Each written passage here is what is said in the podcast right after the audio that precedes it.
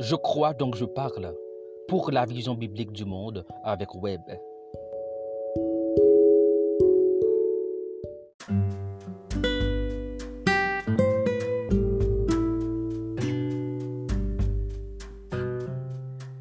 Salut mon ami. Aujourd'hui, il est question d'apologétique. Nous allons parler de l'apologétique chrétienne comme une nécessité pour aujourd'hui. Mais sanctifiez dans vos cœurs Christ le Seigneur, étant toujours prêt à vous défendre avec douceur et respect devant quiconque vous demande raison de l'espérance qui est en vous, selon 1 Pierre 3, le verset 15. Car nous ne pouvons ne pas parler de ce que nous avons vu et entendu. Acte 4, le verset 20. Aucune découverte au monde ne peut émerveiller l'âme humaine autant que la rencontre du pécheur avec Jésus. Cela change tout. Votre mentalité change. Votre vision du monde change radicalement. Vos priorités changent. Votre mission dans la vie trouve définitivement son vrai sens. C'est effectivement une vie totalement bouleversée dans le sens du royaume de Dieu. Cette rencontre ne vous place en aucune manière dans une position d'aliénation mentale et culturelle. Vous n'êtes pas un raté, loin de là. Étant devenu nouveau chrétien ou disciple de Jésus-Christ, il devient automatiquement pour vous une nécessité de partager et de défendre votre foi chrétienne en tout lieu et devant quiconque. C'est ce que le Maître attend de chacun de ses disciples nécessité de partager votre foi. Jésus-Christ, guidé indubitablement par le Saint-Esprit, a jeté son dévolu sur Simon, appelé Pierre, pour devenir un de ses douze disciples rapprochés. Je pense que Pierre était de tempérament sanguin, parfois colérique. Il s'appressait toujours à prendre la parole et à se mettre au devant de la scène. J'imagine que ce n'était pas toujours facile pour les autres disciples de cohabiter avec lui mais ils étaient obligés de faire avec, puisque celui qui l'avait choisi pouvait donner une autre orientation à son tempérament. Pierre a même fait le serment de défendre Jésus si jamais on viendrait l'arrêter. Je pense qu'il était de bonne foi. Son seul problème était de vouloir défendre une cause aussi sensible et hautement spirituelle dans la chair en apologète frivole, guidé uniquement par des impulsions. Le moment de vérité était venu avant que le coq ne chante trois fois comme l'avait prédit Jésus. Les vrais caractères se révèlent toujours quand les réalités frappent à la figure. Pierre n'était pas prêt à faire face à la réalité. Il a succombé. Jésus connaissait ses forces et ses faiblesses. Celui qui a lâchement renié le maître devant des femmes dont les témoignages n'avaient pas en réalité de grande importance du point de vue culturel, plus tard, Pierre, revêtu de la puissance de cet esprit, par celle de la chair d'autrefois, osait dire au Sanhédrin, nous ne pouvons ne pas parler de ce que nous avons vu et entendu. À mon avis, ce jour-là, Pierre a posé l'une des plus belles maximes philosophiques et théologiques de tous les temps. J'ai vu et entendu, donc je parle. Ou tout simplement, je crois, donc je parle. Notre foi repose sur trop d'évidence pour ne pas la partager. Notre foi n'est pas basée sur des idées personnelles inventées, mais plutôt sur des faits et des réalités que nous avons vues et entendues. Ce même Pierre nous demande maintenant de faire la même chose. Donner la raison de l'espérance qui est en nous. C'est en connaissance de cause qu'il parle. Peut-être qu'en tant que disciple de Jésus-Christ ou nouveau disciple de Jésus-Christ, je ne sais pas, vous êtes animé par la même passion et le même zèle qui animait Pierre autrefois vous refusez catégoriquement de vous taire, malgré les oppositions liées à votre conversion de la part de votre famille, de vos anciens amis, des collègues de travail, de votre clan ou tribu. L'amour de Christ vous presse à parler. Personne ne peut lire votre langue. C'est formidable, car ce n'est pas un esprit de timidité que Dieu vous a donné, mais un esprit de force, d'amour et de sagesse, selon Paul dans 2 Timothée chapitre 1er le verset 7. Peut-être que vous êtes paralysé par la peur, la peur d'être raillé, ridiculisé, de perdre la sympathie de vos amis, de votre famille ou d'être carrément rejeté par d'autres groupes sociaux. Cela ne signifie pas que vous n'avez pas rencontré Christ. Au contraire, c'en est une confirmation. Jésus travaille encore dans votre vie. Le plus important, c'est de savoir que vous êtes sauvé pour parler et témoigner, peu importe le prix vous faites partie de la communauté de tous les chrétiens qui reçoivent la même mission que vous. faire des disciples partout dans le monde. Il ne s'agit pas d'une mission réservée à quelques grands chrétiens. Dans le Nouveau Testament, l'exemple le plus frappant de l'appel universel adressé aux chrétiens de partager leur foi se trouve dans Acte 8. Après la mort d'Étienne, le premier martyr chrétien, une grande persécution éclata contre l'Église de Jérusalem. Cela a provoqué la dispersion des chrétiens dans les contrées de la Judée et de la Samarie. Étant dispersés à l'exception des apôtres, ces chrétiens annonçaient la bonne nouvelle de la parole.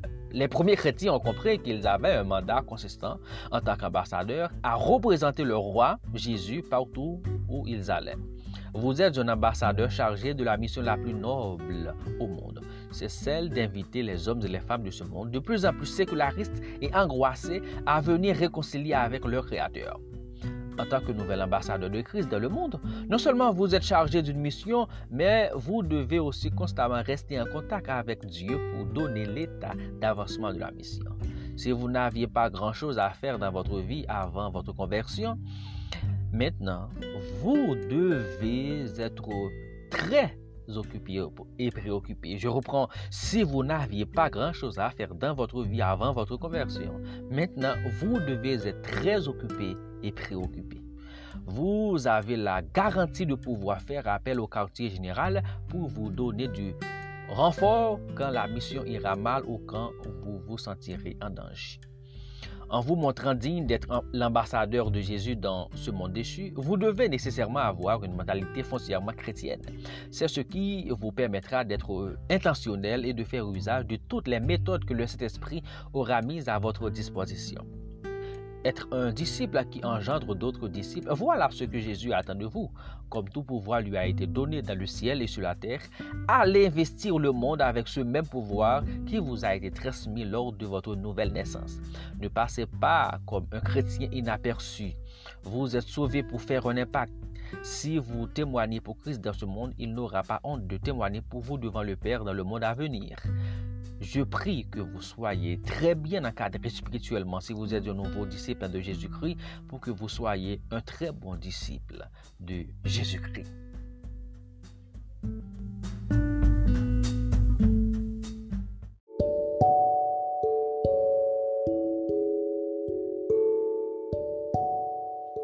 Je crois donc je parle pour la vision biblique du monde avec Web.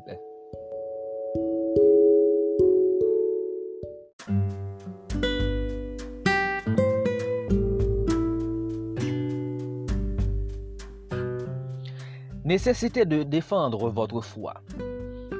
Étant un néophyte spirituel ou disciple de Jésus-Christ tout court, vous êtes ou vous serez confronté non seulement à des railleries et moqueries, mais surtout à des idées, des idéologies, des philosophies, des théories scientifiques ou dites scientifiques contraires à la foi.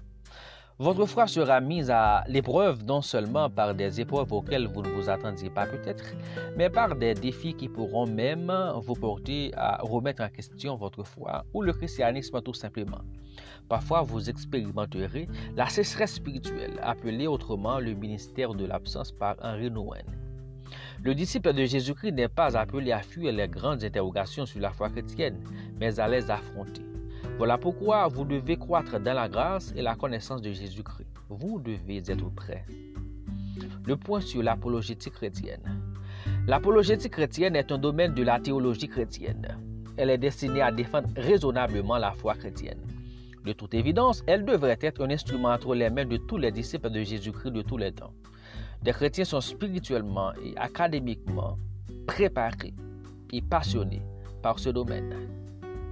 Cependant, sans nous faire l'exigence d'être tous des académiciens ou théologiens, Pierre nous demande tous d'être des apologètes. C'est cette poussée apologétique qui l'incitait à parler et à se défendre devant le Sanhédrin. Comme haute maxime, il pose Je crois en Christ, donc je le défends. Dans les actes, nous voyons à plusieurs reprises Paul défendre sa foi chrétienne par des arguments solides. Nous rencontrons des verbes comme discuter, persuader. Certains vous diront qu'il ne faut pas discuter la foi à personne ou votre bonne attitude envers les païens suffira. Effectivement, votre bonne attitude chrétienne est essentielle, car Pierre nous exhorte de sanctifier dans nos cœurs le Seigneur. Sur le trône de votre cœur, c'est Jésus qui règne. Votre attitude chrétienne suscitera certainement des questions sur l'espérance qui est en vous. Sanctifiez-vous Christ dans votre cœur Cependant, votre bonne attitude ne suffit pas, sinon Jésus n'aurait jamais prononcé même un mot. Il faut discuter quand c'est nécessaire et quand chaque occasion se présente, et ceci dans la puissance du Saint-Esprit. En outre, Paul affirmait que dans les derniers temps, les jours seraient difficiles selon 2 Timothée 3, 1 Effectivement, ils le sont. La foi chrétienne est mise à de rudes épreuves. Ils sont nombreux les chrétiens qui font naufrage en cours de route, faute d'un racinement solide dans la foi chrétienne.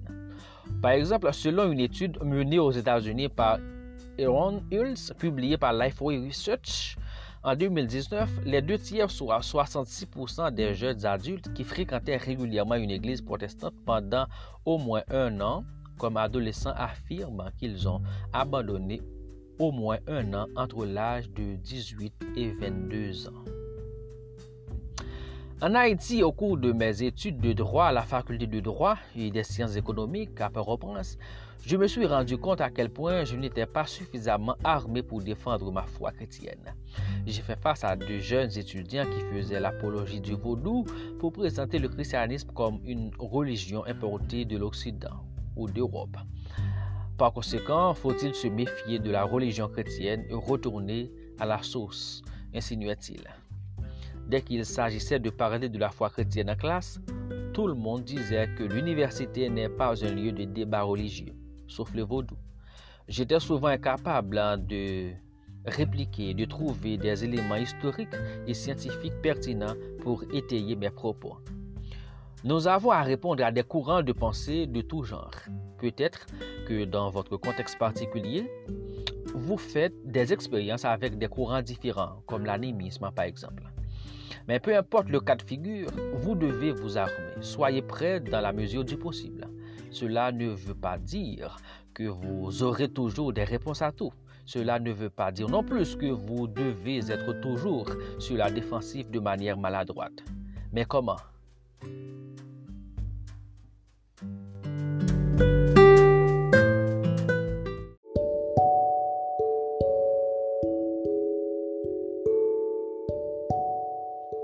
Je crois donc je parle pour la vision biblique du monde avec Webb.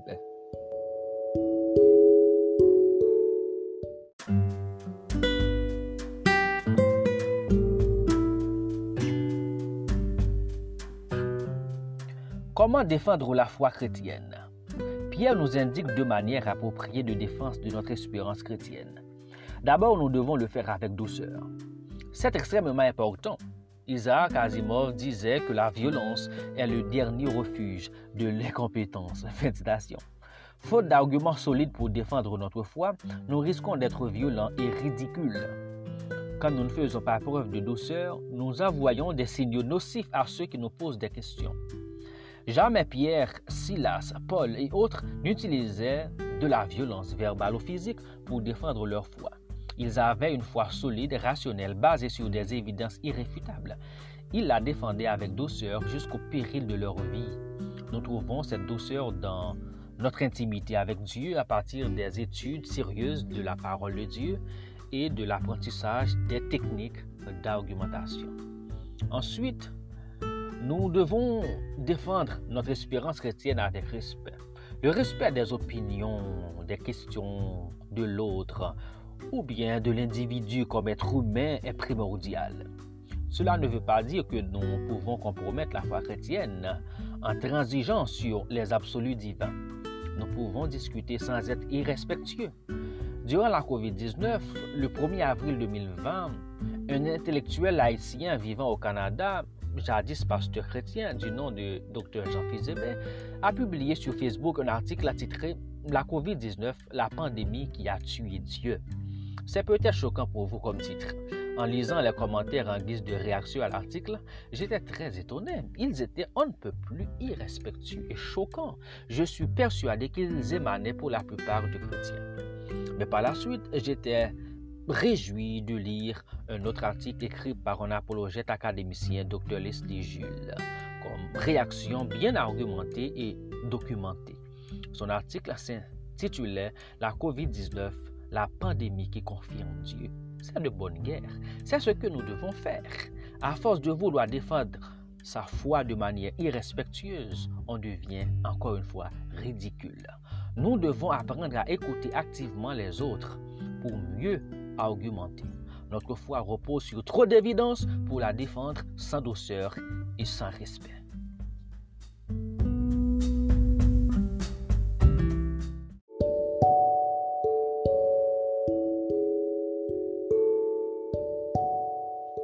Je crois donc je parle pour la vision biblique du monde avec Web.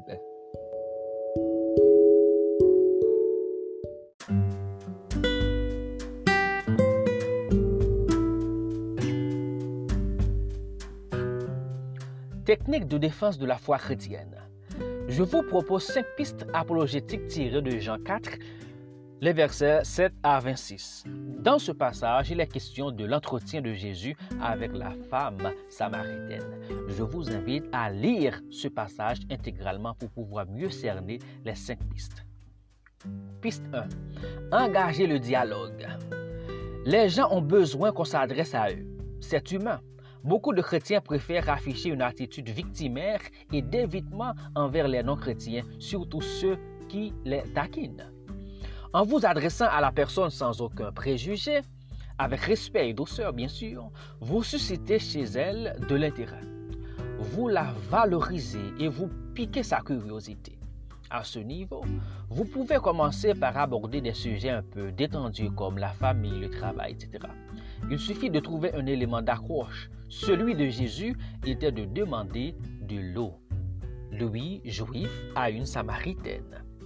Dans beaucoup de cas, c'est préférable d'être seul à seul avec la personne. Piste 2. Exposer un besoin spirituel universel.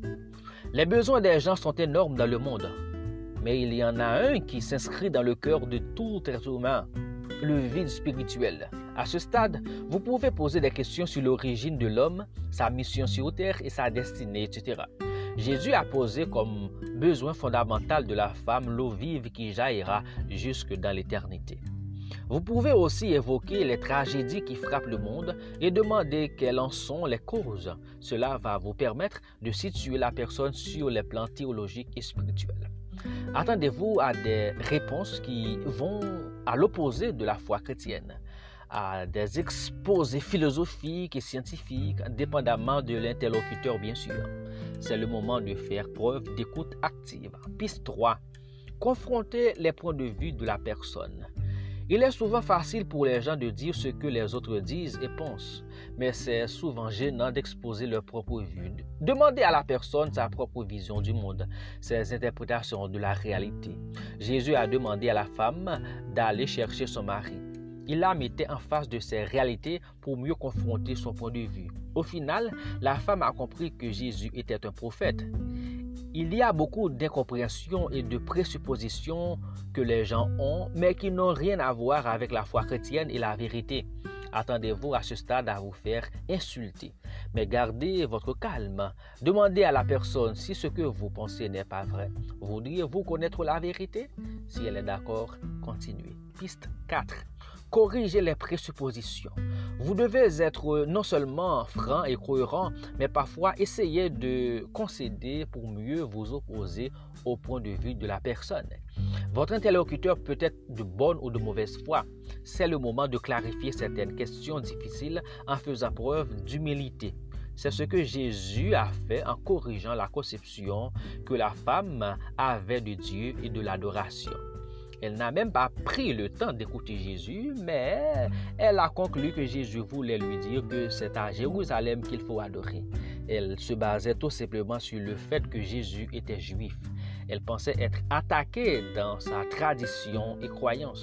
Avec tact, Jésus a clairement dit à la femme qu'elle adorait ce qu'elle ne connaissait pas à ce stade, ne donnez pas encore votre témoignage personnel, sinon la personne peut penser que vous êtes à court d'arguments solides et que vous cherchez sa sympathie en jouant sur ses émotions.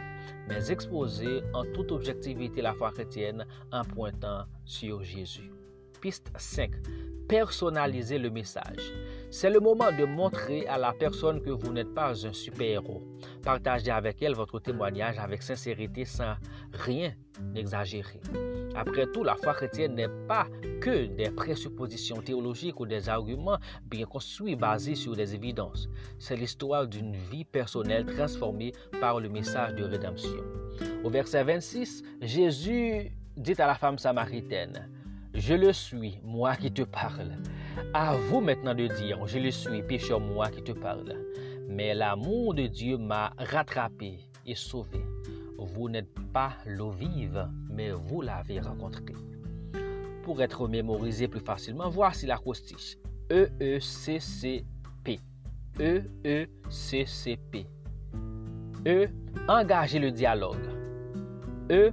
Exposer un besoin spirituel universel. C.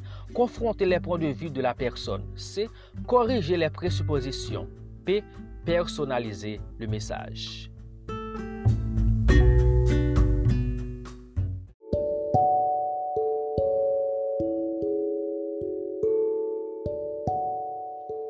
Je crois donc je parle pour la vision biblique du monde avec Web.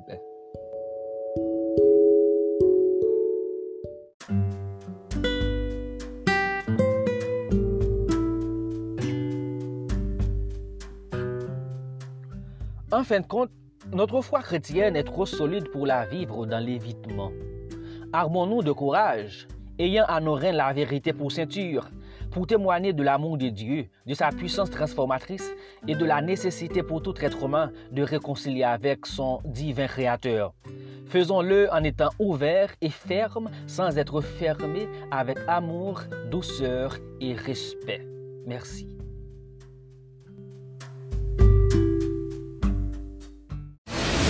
Beaucoup de nouveaux disciples de Jésus-Christ sont laissés à la merci des circonstances, incapables de développer une mentalité chrétienne pour pouvoir mieux se positionner dans un monde de plus en plus séculariste et postmoderne. Comment parvenir à défendre l'espérance chrétienne dans le respect et avec douceur? Comment se positionner bibliquement par rapport à des thématiques d'importance comme l'économie, la politique, la culture, l'art, l'histoire, le problème du mal, le relativisme moral et le rapport entre la foi chrétienne et la science? Vous aider à mieux réfléchir sur ces grandes thématiques, Wendell Benjamin Etienne vous propose son deuxième ouvrage titré Faiseur de disciples ou Faiseur d'aliénés, petit traité d'éducation chrétienne du nouveau disciple. Préfacé par le docteur Leslie Jules, apologète chrétien, Wendell invite le lecteur à explorer la foi chrétienne dans le but de construire des convictions chrétiennes sur des évidences solides à partir de la Bible, de l'histoire, de la raison, de la science et des expériences de chaque jour. L'auteur croit et affirme que l'évangile est une bonne nouvelle par définition étymologique et dans la réalité. Il doit être donc une expérience vécue ici et maintenant dans la perspective de l'éternité en toute liberté. Il n'y a que le Fils de l'homme qui a franchi et qui rend réellement libre. Sans plus tarder, sortez votre carte de crédit ou de débit et placez votre commande sur Amazon. La version brochée est au prix de 20 dollars US et la version e-book ou version électronique 15 dollars US. Faisons des disciples conformément au plan du maître. Soyons des disciples réellement libres.